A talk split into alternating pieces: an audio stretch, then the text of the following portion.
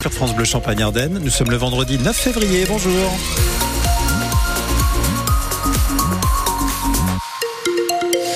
Et un 9 février, un réveil avec 10 euh, degrés et un temps gris pour une bonne partie de la journée. Le bulletin détaillé juste après le journal. 7 heures, le journal avec Étienne Cholet. Étienne, un gros coup de filet dans le milieu des salles de sport des Ardennes et de la Meuse. Un trafic de stéroïdes anabolisants et d'hormones de croissance a été démantelé. La procureure de Verdun l'a annoncé dans un communiqué hier soir. Margot Turgis, c'est la fin d'une enquête de plus de six mois sur un réseau mené notamment depuis les Ardennes. Ah oui, d'après euh, cette enquête, deux personnes, dont un habitant de Sedan, importaient stéroïdes anabolisants et hormones de croissance, des substances classées comme vénéneuses et utilisés pour augmenter notamment la masse musculaire importée depuis l'Inde, la Chine ou l'Amérique du Nord avant de les faire rentrer en Europe par la Bulgarie et la République tchèque. Une fois en France, ces substances étaient écoulées via salles de sport, réseaux sociaux et messageries sécurisées. Six mois après le début donc d'une enquête préliminaire ouverte par le parquet de Verdun, c'est mardi que tout s'est accéléré. 70 enquêteurs ont été déployés en même temps dans plusieurs départements, les Ardennes, la Meuse, mais aussi la Meurthe-et-Moselle et même l'île-et-Vilaine en Bretagne avec à la clé la saisie de 40 000 euros de marchandises et le placement en garde à vue de 8 personnes pour trafic en bande organisée. Margot Turgy et les cinq principaux trafiquants seront convoqués devant le tribunal correctionnel de Verdun. Gros bénéfices et pas de prime. Les salariés du groupe Pernod Ricard ont manifesté hier à Reims. Une cinquantaine d'employés de la maison de Champagne Moum ont fait entendre leurs revendications devant leurs locaux rue du Champ de Mars. Ils réclament notamment une PPV, une prime de partage de la valeur. Les détails sont sur francebleu.fr dans les pages Marne. Pompiers pas contents. Alors pompiers en grève, ils seront une quarantaine devant la mairie de Reims à partir de 9h30 ce matin. Les pompiers dénoncent depuis plus de deux mois la baisse de leur qualité de vie au travail. Le président du syndicat autonome des sapeurs-pompiers de la Marne, Frédéric Fougère, décrit un dépassement de fonction quotidien.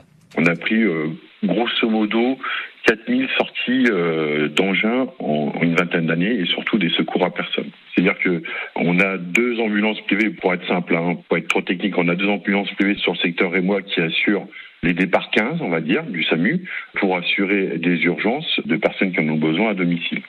Donc à la suite de ça, on se rend compte qu'aujourd'hui, il manque au moins une ambulance privée qui partirait sur des par 15 pour assurer un complément d'intervention. Revendication entendue par le commandant Yann Godefroy, chef de la subdivision Nord qui regroupe l'ensemble de l'arrondissement de Reims.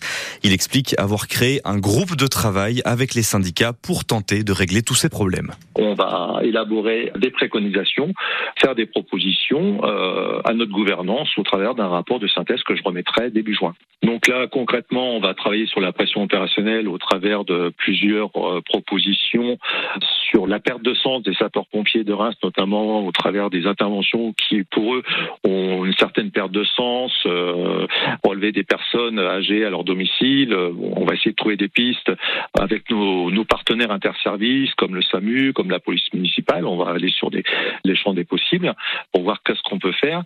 Ces pompiers en grève pointent aussi des soucis sur les infrastructures et l'entretien des locaux, notamment sur la caserne de Reims-Marchandeau. Vous avez tous les détails sur francebleu.fr.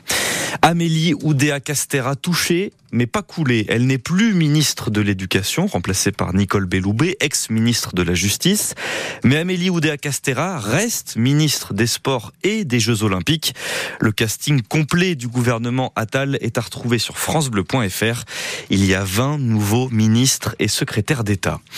Les élus sont-ils des citoyens comme les autres? D'après le Sénat et l'Assemblée nationale, pas vraiment. Le Parlement adopte en première lecture une proposition de loi pour mieux sécuriser les maires. Les agressions d'élus ne cessent d'augmenter, plus 15% l'an dernier comparé à 2022. Alors pour endiguer le phénomène, députés et sénateurs veulent durcir les peines contre les agresseurs, comme pour les violences contre les magistrats ou les forces de l'ordre. Claire Checaglini, ce possible régime d'exception fait débat chez nos élus de Champagne-Ardenne.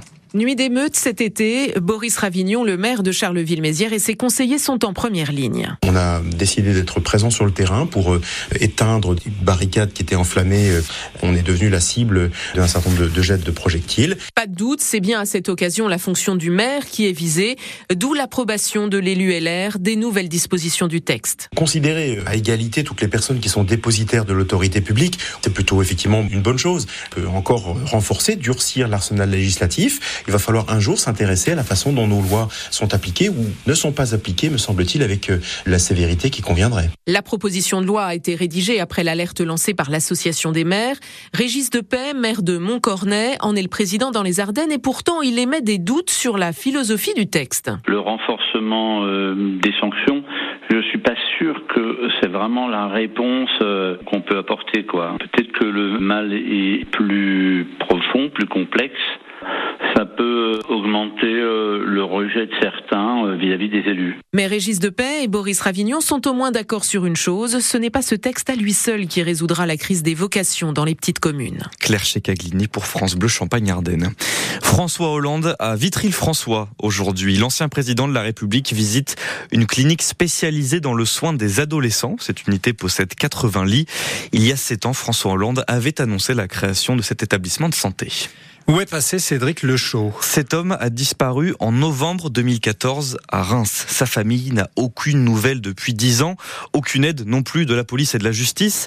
Alors la sœur de Cédric, Corinne Lechaud, appelle à l'aide l'ARDP, l'assistance et recherche de personnes disparues.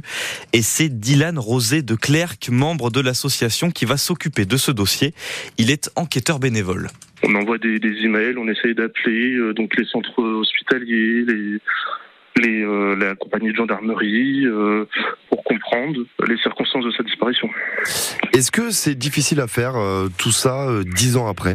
C'est déjà euh, très compliqué sur par exemple une disparition qui euh, survient euh, là dans les quelques semaines. Donc une disparition qui date de dix ans, c'est encore beaucoup plus complexe. Et euh, c'est très compliqué en tant que bénévole enquêteur parce que euh, on n'a pas forcément de pouvoir sur les euh, les services d'utilité publique, euh, la gendarmerie, euh, les, les, centres hospitaliers, euh, parce que on n'est pas des enquêteurs judiciaires. On n'a pas de pouvoir du procureur de la République. Donc en fait, on essaye de mener notre enquête et surtout avec le pouvoir, celui de représenter la famille qui demande de- d'enquêter. Et on reparle de cette enquête et des missions de l'association Assistance et Recherche de personnes disparues avec la présidente dans le Grand Est, la marnaise Christelle Levert. Rendez-vous à 7h45.